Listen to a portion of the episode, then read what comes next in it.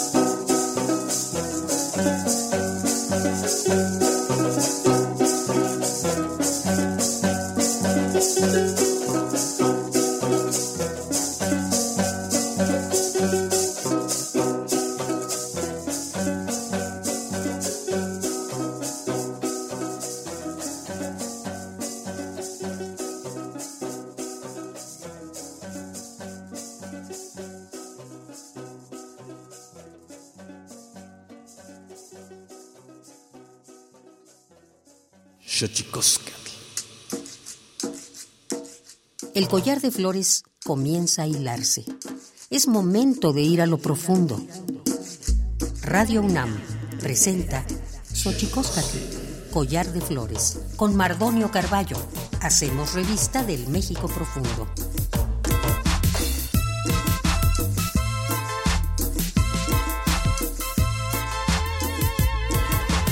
Kenitstoken tatamen guananame ichpocame telpocame oquichpilme siguapilme guanochitlen tachcaquin panni huescate postlahtoli tenigo y tlamachtiancali tocan Universidad Nacional Autónoma de México to tiyolpaki nama pampa tiselian panni tochan ometo guampoyoan tlenitocan Emiliano Ruiz Parra Juan Simona Raquel Santiago Maganda, Iguanyati Sanilos Paní, Chochicoscat.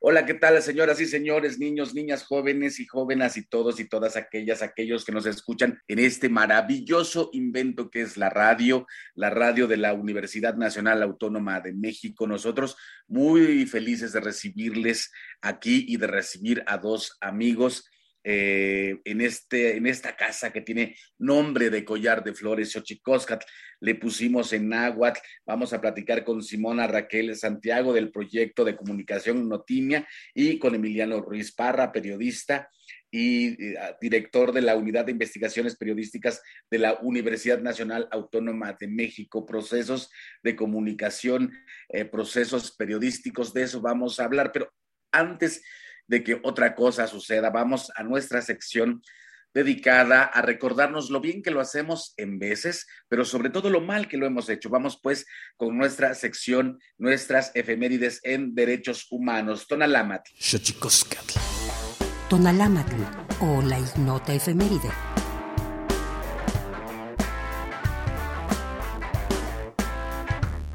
7 de febrero de 1847, en San Luis Potosí, México, se establece la Procuraduría de Pobres para defender a clases sociales más vulnerables ante los abusos, excesos, vejación y maltratos de poder. 8 de febrero de 1868, ocurre la masacre de Orangeburg, en donde la policía disparó a manifestantes contra el racismo en la Universidad Estatal de Carolina del Sur, Estados Unidos. Tres estudiantes murieron y 27 resultaron heridos. Todos eran de origen afroamericano. 9 de febrero de 1854, nace Aleta Jacobs, feminista y pionera en la medicina, primera mujer que ingresó a la universidad y obtuvo el título de doctora en medicina en Holanda. 10 de febrero de 2003, en México, se crea la Comisión Estatal de Derechos Humanos de Aguascalientes. 11 de febrero de 1990, es liberado Nelson Mandela, héroe nacional sudafricano, ícono de la lucha contra el apartheid y contra el racismo en todo el mundo. 12 de febrero de 1947, en México, se publica la reforma al artículo 115 constitucional que otorga el derecho a la mujer de votar y ser votada en el ámbito municipal. 13 de febrero de 1989, se crea la Dirección General de Derechos Humanos en la Secretaría de Gobernación.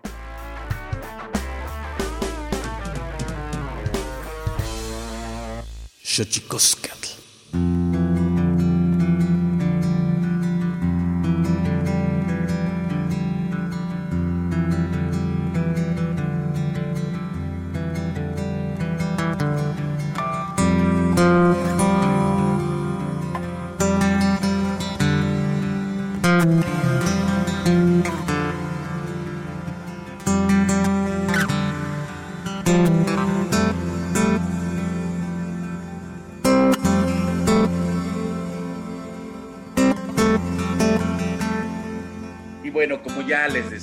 eh, estamos aquí en Xochicosca, el Collar de Flores, para hablar eh, de dos eh, proyectos periodísticos, dos proyectos de comunicación.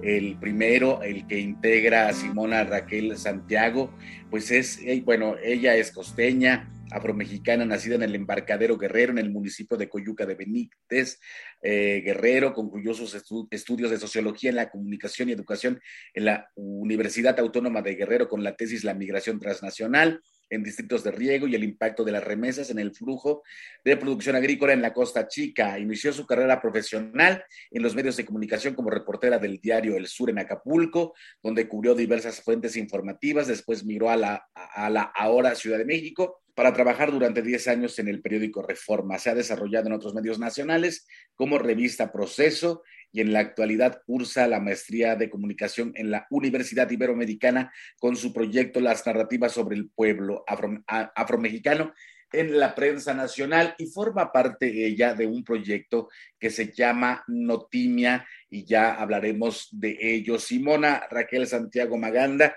muy buenos días y bienvenida a Xochicoscat Collar de Flores. Muy buenos días, Mardonio. Muchas gracias. Bueno, pues También nos acompaña en esta ocasión, pues Emiliano Ruiz Parra, escritor, periodista, ha publicado tres libros de periodismo y en 2022 verá a la luz el cuarto, la crónica de un barrio marginal en la periferia de la Ciudad de México. Ha sido finalista de los premios Anagrama de Crónica, García Márquez de Periodismo y ha obtenido el premio Walter Reuter y el premio nacional de crónica Ricardo Garibay. Desde 2020 dirige la unidad de investigaciones periodísticas de la máxima casa de estudios, Universidad Nacional Autónoma de México. Emiliano Ruiz Parra, buenos días, ¿cómo estás? Muy buenos días, Mardonio. Muy feliz de estar aquí con Simona Raquel y contigo. Bueno, pues dos proyectos de comunicación, dos proyectos eh, interesantes, dos proyectos eh, que recorren eh, senderos cuyo objetivo final es la información. En el caso de Simona, una información que tiene que ver con los pueblos indígenas, afromexicanos, con perspectiva de género, derechos humanos y todo este eh, engranaje que nos permitirá hacer y proveer a los medios de comunicación de estas sensibilidades importantísimas y objetivos a cubrir en, en un afán de hacer medios más inclusivos. Simona, Notimia, ¿qué es Notimia, Simona? Muchas gracias. Pues permítanme expresarles que yo creo que Notimia es un proyecto necesario dentro de la diversificación de los medios de comunicación. Notimia es un eh, proyecto que surgió eh, y es creado por Guadalupe Martínez Pérez y Celerina Sánchez Santiago dos mujeres indígenas que a raíz eh, de esto, pues eh, se fusionaron con, otras mujeres en especial y también hombres, la verdad, lo, menos, no tienes un proyecto más de mujeres para mujeres. Pero quiero decirles que esta agencia creó con la idea de dar espacio y que las mujeres indígenas y las mujeres afromexicanas escriban y emitan su sentir desde su propia voz. Eh, ¿Por qué desde su propia voz? Y hago énfasis en esto, porque eh, lamentablemente en los medios nacionales la voz de este, estos grupos de población se marginó, se hizo un lado o muchas veces se filtró. Entonces, de cierta manera, Notinia responde a esta necesidad de estos espacios que se necesitan por parte de las mujeres y, indígenas y afromexicanas para, eh, para expresar eh, sus sentires sin tantos filtros. Por eso creo que es un proyecto necesario. Sin duda, un proyecto importantísimo, la agencia Notimia, Agencia de Noticias de Mujeres Indígenas y, Afrodescendientes, para hablar en primera persona, en primera voz. Emiliano Ruiz Parra lo conocemos obviamente por su trabajo periodístico, pero ahora, eh, a razón de lo que está eh, dirigiendo en estos momentos la Unidad de Investigaciones Periodísticas de la UNAM, una universidad que le entra a esta suerte que solo hasta ciertos momentos, solo los medios de comunicación creaban unidades de investigaciones eh, y el periodismo le hace falta muchísimo ahondar en estos derroteros mucho más profundos. Eh, ¿cómo, ¿cómo, se erige eh, la unidad de investigaciones periodísticas de la UNAM, Emiliano Ruiz Parra? Antonio, muy buenos días, con mucho gusto. La WIP, la Unidad de Investigaciones Periodísticas, nace en 2020. En enero de 2020 me invitaron a empezar a trabajar en su diseño, en charlandar, y es sobre todo dos cosas. Uno, y lo más importante, un laboratorio de periodismo, un taller en donde se encuentran jóvenes periodistas eh, o jóvenes que aspiran a hacer un periodismo profesional eh, con personas con mayor experiencia. Eh, nosotros nacemos dentro de Cultura UNAM, somos parte de Cultura UNAM y por lo tanto nacemos, digamos, un poco en imitación a algunas otras em, instancias que ya existían ahí, como la Orquesta Juvenil Eduardo Mata, la Academia de Música Antigua, en donde es este mismo modelo.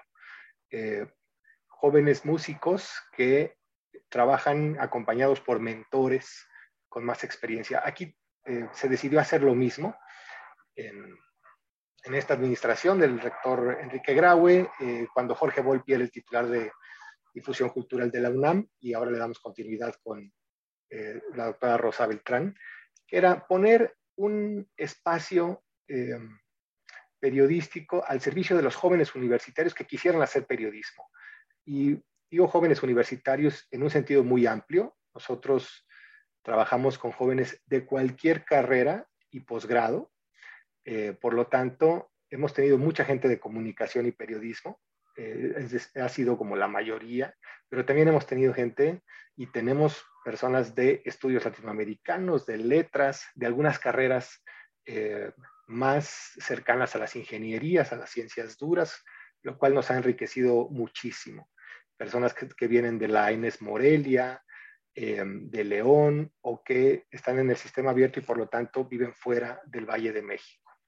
Eh, nacimos con la pandemia, un poquito antes de la pandemia, pero nuestro portal Corriente Alterna, en donde difundimos el trabajo periodístico de la unidad, voy a hacer el comercial www.corrientealterna.unam.mx y también en, los espacios de Radio UNAM, como Prisma, en donde tenemos eh, una participación todos los viernes. Ahí difundimos un periodismo que queremos que sea de calidad, con perspectiva de derechos humanos y a profundidad de investigación. Un periodismo que no sea la nota del día. También hacemos nota del día porque nos parece muy importante que los jóvenes aprendan a hacerla, pero con una con un sentido de mayor profundidad, no solamente eh, transcribir la declaración de algún funcionario, sino que puedan añadir algún hecho, alguna perspectiva eh, que pueda ayudar a los lectores a entender la realidad. Pues sin duda importantísimo en el medio periodístico ir a, la profundidad y huir de la nota de la nota del día. Simona Raquel, yo quisiera preguntarte, Santiago, periodista, integrante de Notimia, cómo eh, en el caso de los pueblos indígenas, en el caso de las mujeres indígenas y afrodescendientes eh, de nuestro país, eh, ¿cómo, ¿cómo salvar esta situación de que los pueblos indígenas y afromexicanos solo aparecen en los medios de comunicación cuando para el folclore o para la tragedia, Simona? Mardonio, ese es un punto tan interesante que me apasiona tanto, de verdad, porque yo me, eh, como periodista, pues también ah, lo asumo, reproducí y fui parte de este andamiaje de cómo escribir, relatar las vidas de las personas de estos grupos poblacionales. Y creo que en el periodismo eh, esa práctica está muy arraigada y muy poco analizada. Si hacemos una perspectiva, en los medios eh, de comunicación, precisamente todavía no, no se cambia la mirada de folclórica eh, para ver a, las mujeres indígenas y a las mujeres afromexicanas. Mm, se justifica de muchas maneras y creo que también el periodismo está arrastrado, el periodismo en México está arrastrado por costumbres, pongámoslo entre comillas. Y lamentablemente en esas formas de hacer periodismo se estigmatiza, se, este, se, reproducen estereotipos y obviamente también se reproducen prejuicios. Como ejemplo de eso, pues quiero mencionar así, solo eh, inventando, de mujer náhuatl se gradúa de doctora, ¿no? Eh, la nota. A lo mejor hay un debate súper interesante en decir, pues claro, hay que visibilizar que, es una, que se trate de una mujer náhuatl, ¿no? entonces, eh, yo ahí pondría sobre la mesa por qué tendría que ser la nota que una mujer indígena eh, logre un doctorado. Claro que sí, e, existe una brecha de desigualdad, pero creo que la responsabilidad de los medios de comunicación es de construir y no solamente trabajar en una sola línea de las narrativas que precisamente folclorizan y estigmatizan, sino que debemos de incorporar estas narrativas de inclusión y sobre todo de un trato digno para con las personas.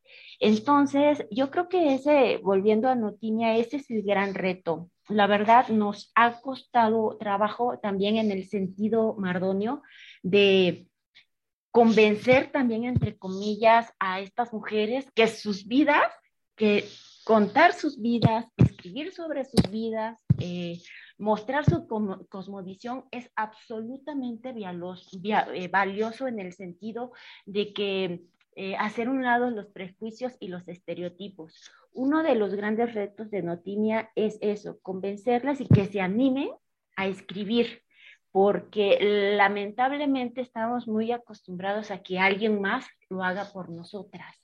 Y hay muchas compañeras, hay muchas colegas que nunca han escrito en su vida. Eso me parece tan, tan maravilloso y emocionante de este proyecto de agencia, eh, que nunca lo han hecho y Notiña les da las bases, la confianza para que lo hagan. Entonces, como plataforma, creo que esa es una gran misión que tenemos y evidentemente no podemos competir con, con, los grandes medios, pero tampoco queremos llegar tanto allá, no por el momento, sino más bien eh, de construir e incluir nuevas narrativas de inclusión y de dignificación de las vidas de las mujeres indígenas y afromexicanas.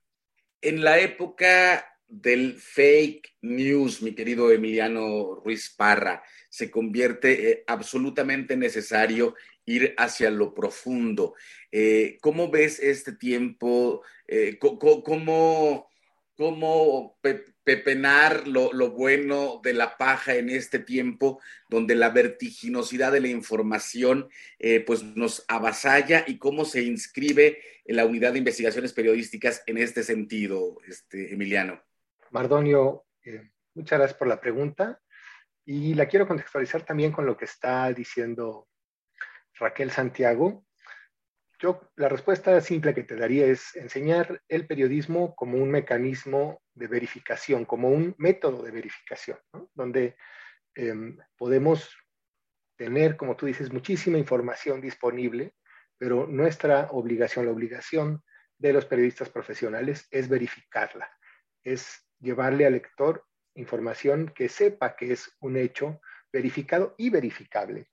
Y en ese sentido, em, lo que es muy rico de una unidad como esta es que nuestros eh, estudiantes, nosotros cada año trabajamos con una generación de 20 estudiantes, estamos por reclutar a la tercera generación, porque ya hemos formado 40, este año 2022 vamos a formar a otros 20.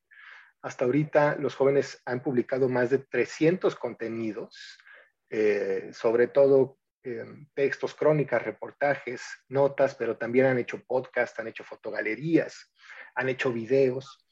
Y lo que nos enriquece muchísimo es que ellos traen una agenda, estos jóvenes que están, digamos, entre los 20, 26 años, eh, traen una agenda radicalmente incluyente. Radicalmente incluyente me refiero a, por ejemplo, les importa muchísimo la comunidad LGBT, les importa muchísimo los grupos históricamente oprimidos, les importa hacer otras lecturas de fenómenos, por ejemplo, como las drogas, y eh, tienen muchas historias que contar al respecto, quieren expresarse al respecto. Entonces nosotros lo que les hacíamos es que el periodismo es también un medio de expresión, de decirle al público, a las audiencias, a los lectores, esto está pasando en la realidad y conviene que lo leamos de determinada manera. Es decir, ¿qué manera decimos nosotros? Una perspectiva de género, una perspectiva de derechos humanos. En eso los jóvenes siempre se nos adelantan, la verdad están muy adelante de nosotros, eh, sus mentores, el equipo de periodistas profesionales, pero lo que nosotros tenemos que darles es esa posibilidad de hacerlo de una manera rigurosa, profesional. Entonces a veces nos tardamos pues días, a veces hasta semanas en terminar una nota, una crónica, un reportaje, hasta que queda bien, bien verificada, bien contada, eh, bien sustentada, para que sea un producto que le podemos llevar al lector de, manera muy, em, muy sólida. Entonces, en ese proceso, ese proceso, digamos, ese detrás de cámaras que no se ve. Pues es el que nos ha enriquecido muchísimo, el que enriquece a los jóvenes, el que nos enriquece a nosotros como sus formadores y el que nos ha permitido llegar también a hacer alianzas con otros medios. Empiezo por los de la propia universidad, Radio UNAM, la revista de la universidad, Punto de Partida, y otros como eh, The Washington Post, El País, Gato Pardo, Aristegui Noticias, Proceso, en donde también se han publicado nuestros contenidos. Pues estamos aquí en Xochicosca, el Collar de Flores, Radio UNAM 96.1, eh, platicando con Emiliano Ruiz Parra, periodista, y ahora al frente de la Unidad de Investigaciones Periodísticas de la UNAM, con Simona Raquel Santiago, también periodista que ha trabajado en varios medios y ahora integrante de Notimia, esta agencia que tiene como prioridad hablar o hacer hablar en primera persona a mujeres indígenas y afrodescendientes. Notimia, agencia de noticias de mujeres indígenas y afrodescendientes. Nosotros estamos aquí en Xochicosca, el collar de flores. Vamos a nuestra sección dedicada a develar los secretos eh, de los idiomas, porque los idiomas tienen sus secretos. Tlachtolcuepa. El Instituto Nacional de Lenguas Indígenas presenta Tlachtolcuepa o la palabra de la semana.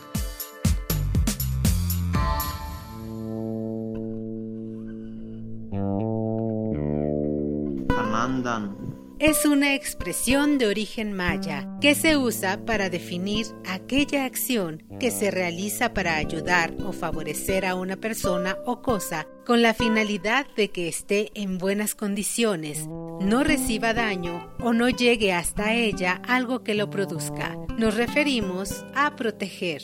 El vocablo proviene de la variante lingüística maya o yucateca que se habla en la región de Santa Elena, Yucatán, y forma parte de la familia lingüística maya.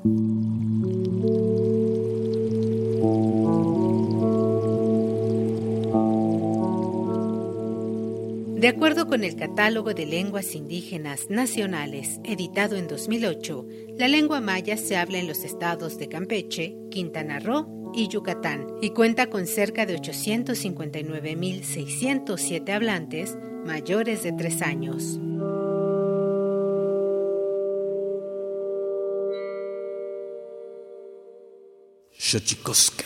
Pluriversos PUIC, un mundo culturalmente diverso. Espacio en colaboración con el Programa Universitario de Estudios de la Diversidad Cultural y la Interculturalidad.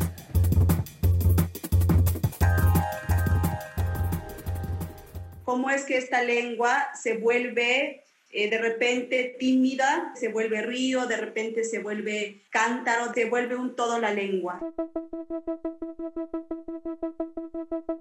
Juana Peñate Montejo, mejor conocida como Juani Peñate, es originaria del ejido Emiliano Zapata en Tumbalá, Chiapas. Es licenciada en Derecho por el Centro de Estudios Superiores de Tapachula, Chiapas. Se especializó como traductora de leyes en lengua chol en el Centro Estatal de Lenguas, Arte y Literaturas Indígenas, el CELALI. Además, es una destacada maestra en educación bilingüe y profesora en la Universidad Intercultural de Chiapas, la UNICH, en Yajalón. Recientemente la declararon ganadora de la octava edición del Premio de Literaturas Indígenas de América, PLIA 2020. Ganó con el poemario Ishonil Shahal en lengua chol, Danza de la Lluvia. Cabe destacar que la poeta chapaneca es la segunda mujer que gana esta distinción. Danza de la lluvia es una metáfora de vida. Danza de la lluvia es algo que lo empecé a crear para la poca visibilización de la lengua chol. En un primer término hablo de, esa poca valorización de nuestra lengua, cómo nuestra lengua se ha ido perdiendo. Entonces, a través de este libro, Danza la lluvia, se da a conocer esta parte de, del contacto que debe uno tener con su lengua. Habla de las realidades sociales que estamos viviendo en la actualidad. En el año 2018 participó en el octavo Festival de Poesía Las Lenguas de América Carlos Montemayor. Corazón de Luna fue uno de los poemas que esa noche mágica interpretó.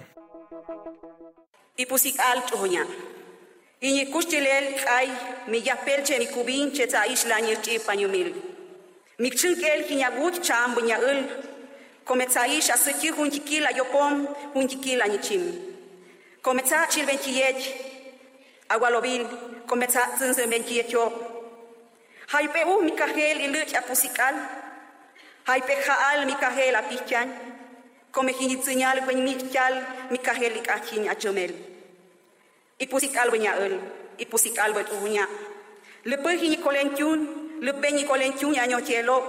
Moso abuk chal yik och. Moso.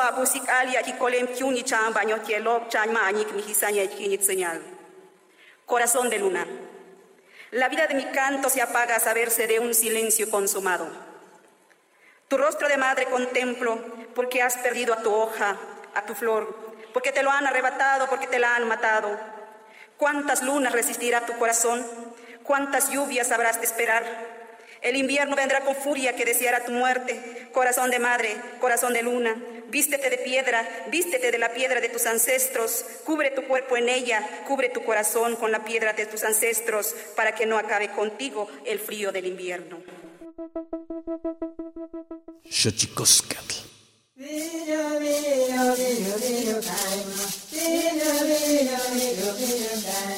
Tavate mukute vipada madamada betvam. Tavate mukute vipada madamada betvam. Tiyo niyo niyo niyo kaima. Tiyo niyo niyo niyo kaima. Tavate mukute vipada madamada betvam. Tavate mukute vipada madamada betvam.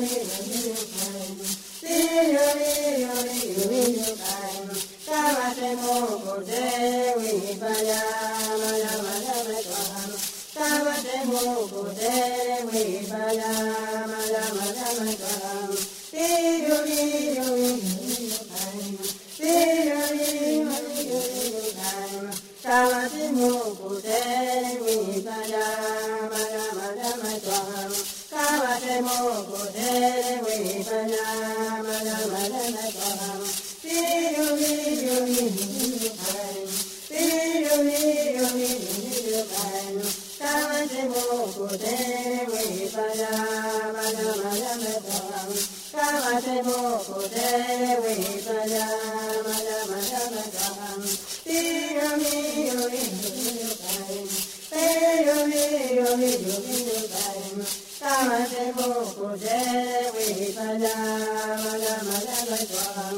Samasivu kuje vipaja maja maja vaitvam. Tiyo tiyo tiyo tiyo kaim. Tiyo tiyo tiyo tiyo kaim. Samasivu kuje vipaja maja maja vaitvam. Samasivu kuje vipaja maja maja vaitvam.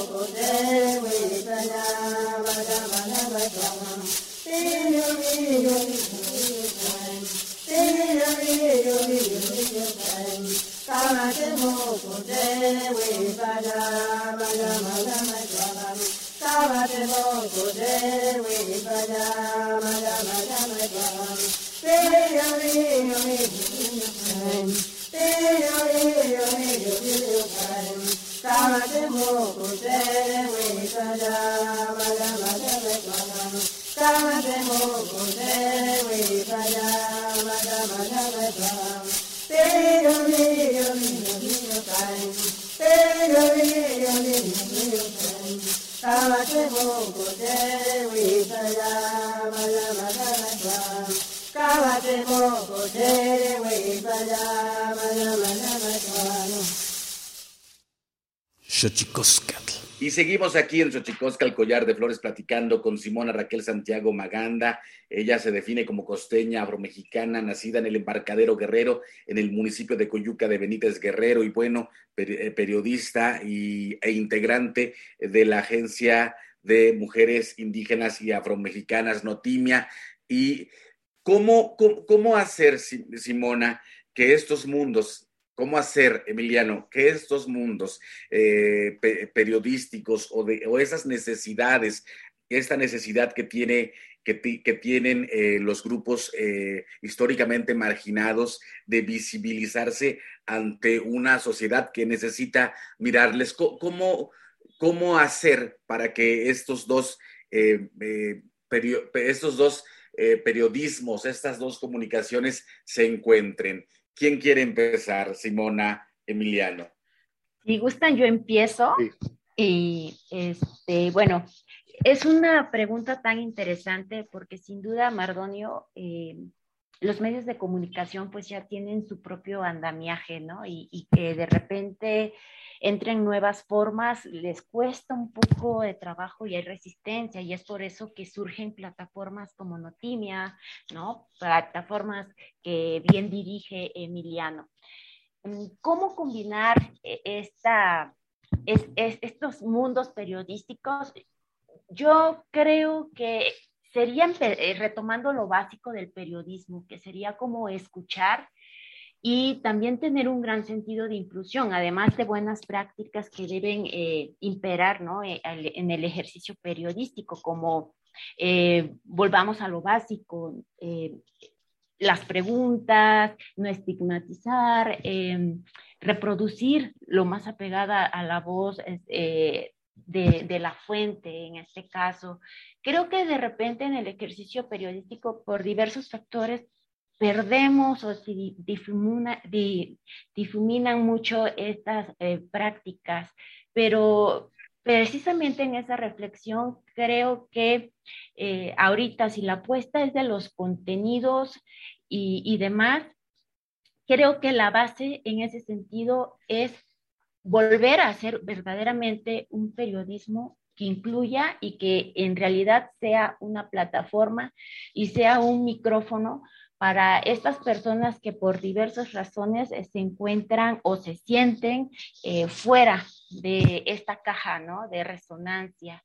Y creo que la formación de un periodista es básica básica, por eso creo que eh, la unidad de investigación es un gran ejercicio porque acerca a las y los estudiantes a una vida real de lo que puede ser el ejercicio periodístico y ahí se pueden construir muchas cosas. Y yo eh, también confío mucho en que el periodista pueda tener esa cercanía y ese trabajo horizontal con las personas que podemos considerar nuestras fuentes y evidentemente esta curiosidad permanente de explorar nuevos temas que a lo mejor eh, son todavía temas tabús y no se han explorado tanto. ¿Qué opinas, mi querido Emiliano Ruiz Parra? Completamente de acuerdo. Además, le agradezco muchísimo a Simona que nos mencione con, con tanta eh, generosidad. Yo, yo añadiría algunas cosas. Em, que van justo por donde va eh, sembrando Simona. Buscar agendas no hegemónicas.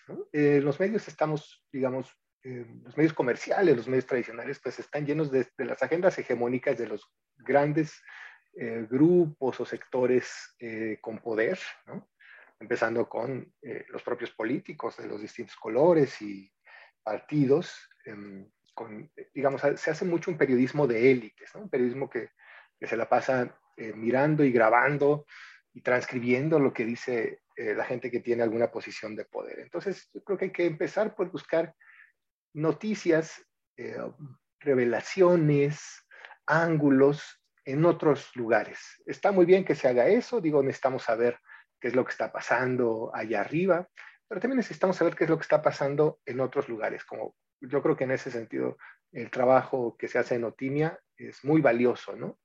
Eh, vamos a escuchar otras historias. Luego añadiría, contemos historias, no, no somos cifras, somos personas. nuestras fuentes no, no son cifras. Eh, necesitamos conocerlos, necesitamos saber qué les entusiasma, qué les duele, qué les preocupa, cómo los afecta, cómo las afecta las grandes decisiones de esas élites. Diría luego caminar, en un tercer punto, caminar, tocar puertas, es decir, em, tratar de reflejar las, las historias como se dan en la calle, tratar de reflejar la calle, un periodismo que no solamente nos hable de temas, sino que nos hable de seres humanos. Eh, hay que estar aprendiendo todo el tiempo. A nosotros nos pasó recientemente, escribimos, publicó un grupo de estudiantes de la UIP, dirigidas por Dulce Soto, la historia de Leo, un eh, joven eh, trans, un hombre trans, que a los 18 años fue aprendida cuando, antes de su transición, y fue juzgada sin perspectiva de género, le echaron le, acusaron de robo y de eh, otros delitos graves. Le echaron 96 años, eh, estudió derecho, se defendió y bueno, consiguió su libertad. No podía salir en libertad porque no tenía dinero para pagar su brazalete, una historia muy, muy fuerte. Pero entonces, ya que publicamos la historia, eh, por ejemplo, aprendimos que también habíamos cometido algunos errores al promoverla, por ejemplo, la historia, nos decían los propios jóvenes de la unidad, em, que, no, que lo mejor era no usar el death name, por ejemplo, ¿no? de cuando Leo, em, antes de su transición. Entonces, este tipo de, em, de aprendizajes, el periodismo los tiene que hacer muy rápido para estar al ritmo de la sociedad. ¿no? Y nada más por último diría eh, que tengamos relaciones internas no autoritarias. En el, periodismo tradicional hay mucho autoritarismo a veces, ¿no? Los jefes no escuchan, ¿no? Las inquietudes de, los reporteros y yo diría, no tengamos estas relaciones, seamos mucho más eh, abiertos, con capacidad de escuchar, construyamos con más horizontalidad nuestras agendas y nuestros caminos. Pues eh, qué, maravilla estar escuchando dos experiencias con respecto de la comunicación, con respecto del periodismo. En un momento, yo insistiría, en un momento de mucho ruido, hay mucho ruido eh, en todos lados y obviamente los temas eh, marginados hay que tocarlos, la invisibilización hay que hacerla patente todos los días en proyectos como, como Notimia, como la agencia eh, de noticias eh, de mujeres indígenas y afrodescendientes y apelar a la profundidad del trabajo periodístico como la unidad de investigaciones periodísticas de la UNAM que dirige eh, Emiliano. Creo que son, son garbanzos de alibra en un momento donde, insisto, en el reino del, de la fake news. Simona, yo quisiera preguntarte algo eh, con respecto de, tus trabajos anteriores antes de Notimia. Eh, ¿cómo, cómo, cómo, cambia ahora que pone eh, Emiliano Ruiz en perspectiva la verticalidad de los procesos editoriales en los distintos medios? ¿Cómo, ¿Cómo iban tus inquietudes que ahora se hacen realidad en Notimia, pero cómo iban tus inquietudes y cómo se recibían en, en las distintas redacciones de los lugares en los que trabajaste con anterioridad? Mardonio, es todo un tema de investigación y de hecho en la maestría hay dos proyectos de dos compañeras que están trabajando sobre eso, la precarización ¿no? laboral que, que enfrenta, bueno, no solamente el gremio periodístico, pero bueno, en este caso se canaliza en eso. Y la verdad es muy claro y muy duro lo que ha mencionado Emiliano. En los grandes medios existe una agenda mediática ya establecida y existe también un una cadena de mando muy vertical. Y esto, eh, desde mi mirada, creo que representa un gran problema. ¿Por qué? Porque inhibe eh, la creatividad, inhibe el desarrollo, inhibe eh, la creación de nuevos proyectos y muchas veces, lamentablemente e irónicamente, inhibe la propia voz de las y los periodistas. Eso está súper cañón porque ahora sí que nuestra herramienta es la palabra y es muy irónico que desde el interior pues muchas veces la palabra del periodista, de la periodista, no sea escuchada. También creo que hay un gran problema de falta de diversidad en las mesas de redacciones, no solamente sobre los temas que se van a abordar, sino eh, me refiero en la diversidad también de las personas mismas. Creo que eso también se refleja en los contenidos que vemos publicados en los diarios, en las plataformas, que vemos eh, reflejados en la televisión, que vemos reflejados en, en programas de radio. Y creo que también esto responde a una sistematización o lo que creemos que es el periodismo correcto y cómo debe de ser y evidentemente una falta de apertura a, nuevas ideas, a nuevos proyectos. Y creo que actualmente, pues el periodismo en general, me atrevería a decir, eh, está pagando las consecuencias de esto. Hay muchos periodistas brillantes como Emiliano que por muchas razones, pues eh, han llegado a espacios afortunadamente como estas unidades de investigación. Conozco también otros colegas que han abierto sus propias plataformas, que han desarrollado sus propios proyectos, simplemente porque en, una, en un gran medio eh, sus proyectos, entre comillas, no caben, no tienen cabida, ¿no? Son ideas muy de locura o a lo mejor incluso hasta no monetizan, que eso también es un factor súper importante. Pues sí, sin duda, ah, creo que, insisto, en este momento hay mucha gente que eh, con la eh, incursión del Internet en la narrativa eh, de la comunicación, incluso hay, hay, proyectos que pueden tener una cierta vida, algunos con más fortuna, algunos con más impacto en, o con más eco en los otros medios y otros con menos fortuna, pero sin duda importantísimo y la verdad yo sí veo un cambio eh, un cambio con respecto de, las narrativas eh, inclusivas. Eh, Emiliano, ¿por, qué nos tardamos tanto, mi, querido Emiliano, de empezar a hablar alejados de la corriente, de, lo, de lo urgente y empezar a profundizar? ¿Cómo nos tardamos en este proceso de inclusión de, comunidades o de poblaciones marginadas en el periodismo muchas veces, algo que creo está cambiando en estos tiempos? Muchas gracias, Mardonio, y gracias otra vez a Simona Raquel. Eh, el periodismo es un elefante que camina lento, ¿no? Y viene de una tradición, de una relación eh, autoritaria con el poder en donde se creía que el mérito periodístico estaba en conseguir filtraciones desde arriba del poder. ¿no? Eh, ahora que tenemos las herramientas de transparencia y ahora que eh, esta idea de que el periodismo no solo se hace en, eh, en esas grandes élites, ¿no? o sea, que la realidad la construimos todos, em, pues hay una corriente de jóvenes que quieren contar otras historias. Por ejemplo, acá Em, lo que vimos con la segunda generación es qué perspectiva tenían con las drogas, las drogas que en, nombre de, las drogas y de que nuestros hijos no eh, cayeran en las garras de las drogas, pues nos hemos ido a una crisis de derechos humanos brutal, con cientos de miles de muertos, con casi 100 mil desaparecidos. Em, los jóvenes ya traen otra perspectiva. Ellos dicen, no hablemos de drogas, sino de sustancias psicoactivas. ¿no? Em, estudiemos y contemos historias distintas sobre la cannabis. Entonces, eh, estos jóvenes yo creo que están mucho más, como te decía, avanzados y nos están llevando a, visiones ante un periodismo todavía muy del siglo XX. Em, que estaba muy acostumbrado a que el presidente tenía que salir todos los días en la primera plana del periódico.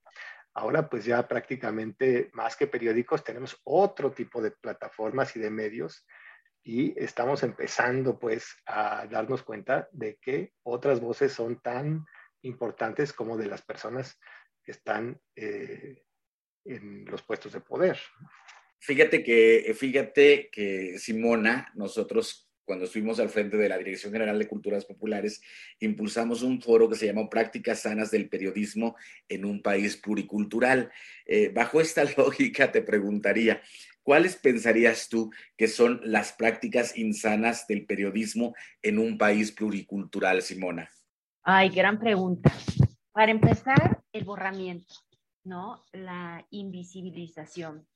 El que, insisto nuevamente, la agenda mediática esté restringida, en el que haya más exclusión que inclusión. Eh, me refiero específicamente de grupos poblacionales eh, en el que se les ve más con discriminación o desde nuestro ego como periodista, porque tenemos mucho ego, creamos que le hacemos un favor, entre comillas, a la fuente porque vamos a su comunidad a hablar y nos clavamos solamente en la pornomiseria o en la pobreza, ¿no? Que creemos nosotros como periodistas que eso es lo importante, la nota o lo vendible. Creo que tenemos eh, si me permiten el espacio y en buena lid, creo que tenemos más fallas que aciertos como periodistas. Eh, y creo que la autocrítica es absolutamente necesaria, Mardonio, porque em, yo ya con esta nueva mirada me doy cuenta de mis propios trabajos que de repente eh, reproducía estereotipos, estigmas ahora sí que de manera inconsciente también, entre comillas, ¿no? El discurso de odio, por ejemplo, que, eh, que está tan presente ahorita en el debate y que no debemos de soltar porque es necesario, eh, también está reflejado en notas periodísticas, pero yo estoy convencida que si vas y le preguntas a la o el periodista sobre esa intención, no era tal. Entonces creo que, que nos hacen falta muchas eh, buenas prácticas y no solamente de la teoría, sino aplicarlas para robustecer un periodismo que sí sea necesario y que sea también incluyente en esa mirada y por qué no, o sea, hacer un lado el ego, o sea, esa, esa visión colonialista, ¿sabes? De yo sí, acá sí, y yo soy el reportero y yo escribo lo que yo veo sin escuchar a la otra persona, para mí creo que es un error muy básico que debemos empezarnos a cuestionar quienes estamos en este oficio. La anarquía del tiempo nos dice que nos tenemos que ir. Simona, ¿dónde podemos localizar el trabajo de Notimia? Por supuesto que sí. Estamos en notimia.com, está nuestro portal y hago extensa la invitación a las mujeres indígenas afromexicanas que nos contacten para que nos hagan llegar sus escritos, hagan sus propuestas de sobre qué quieren hablar, sobre qué quieren escribir, porque pues ese es el alma de Notimia. Mi querido Emiliano Ruiz Parra, ¿dónde localizamos el trabajo de la Unidad de Investigaciones Periodísticas? Corriente Alterna, dijiste, punto UNAM, ¿verdad? Correcto, es corrientealterna.unam.mx. Esa es la salida, digamos, preponderante del trabajo de los jóvenes de la WIP. Y en Prisma de Radio UNAM, todos los viernes, alrededor de las 2 de la tarde, también tenemos un espacio que agradecemos mucho. Emiliano Ruiz Parra, periodista y ahora dirigiendo la Unidad de Investigaciones Periodísticas de la UNAM. Muchísimas gracias por estar con nosotros en esta plática tan interesante sobre medios de comunicación y periodismo. Muchísimas gracias a ti, Mardonio. Mucho gusto, Simona Raquel. Simona Raquel Santiago Maganda, periodista, integrante de Notimia, la Agencia Nacional de Mujeres Indígenas y Afromexicanas. Muchas gracias por estar con nosotros. Gracias a ustedes por el espacio y compartir este espacio virtual con Emiliano y contigo, Mardonio. Y nosotros nos vamos, nos vamos con esta sección que, que nos ha nutrido hoy de música en este espacio. Santísimo mitote. Santísimo Mitote. Baile y ofrenda. Una colaboración con el Instituto Nacional de Antropología e Historia.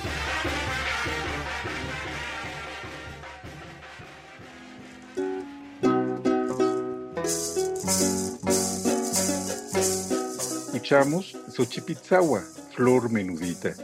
Es una versión de esta forma musical del pueblo nahua que se denomina así precisamente Xochipitzawa. Es una música dedicada a la mujer, dedicada a la fertilidad del mundo, a toda la parte femenina de la naturaleza. Se acostumbra en bodas, en bautizos, en 15 años, principalmente en las regiones nahuas de nuestro país. La interpretaron José Hernández en el arpa, Modesto Hernández en la media jarana y Ambrosio Hernández con la sonaja. La investigación fue de María Eugenia Jurado y la grabación de Julio Delgado en Huejutla Hidalgo en el 2003.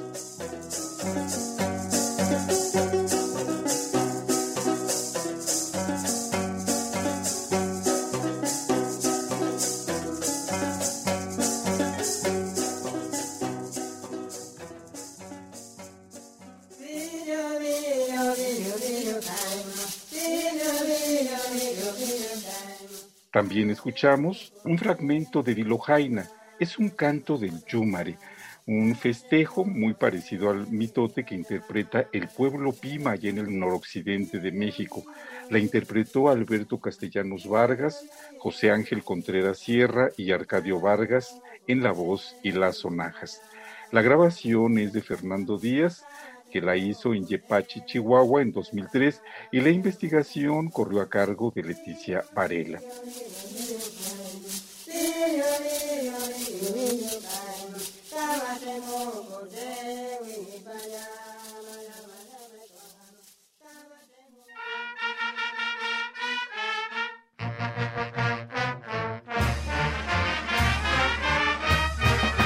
Ahora estamos escuchando un fragmento de Civilización Mije, una majestuosa interpretación de la banda Mije de Oaxaca en la Ciudad de México. Principalmente ellos radican en Nezahualcóyotl, Estado de México. Es una composición del maestro Otilio Contreras Ortega. La banda está dirigida por el maestro Joel Wilfrido Flores. La grabación fue de Martín Aurelo Chicharo en el año 2000 y la investigación de la maestra Irene Vázquez Valle. Este repertorio forma parte de la serie de Lina Testimonio Musical de México, producida a través de su fonoteca. Se despide de ustedes Benjamín Muratalla de la fonoteca de Lina. Nos escuchamos en la próxima.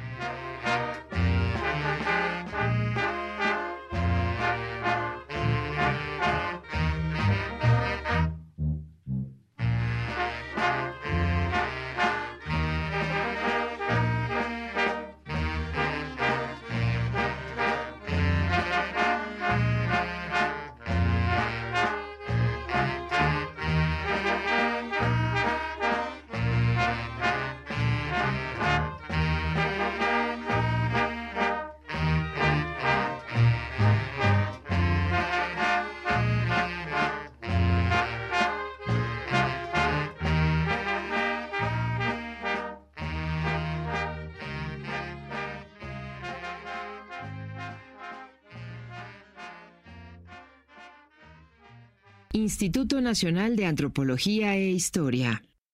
Y bueno, qué maravilla estar platicando de medios de comunicación y periodismo. Nosotros nos vamos, Tlaxcamati Miak, Timomelaguan Panchi, Cuelli, Tonati, Maco, Epónimo, Tlastol. Esto fue Xochicóscatl, Collar de Flores, con Mardonio Carballo. Hacemos revista del México Profundo. Una producción de Radio UNAM. Experiencia sonora.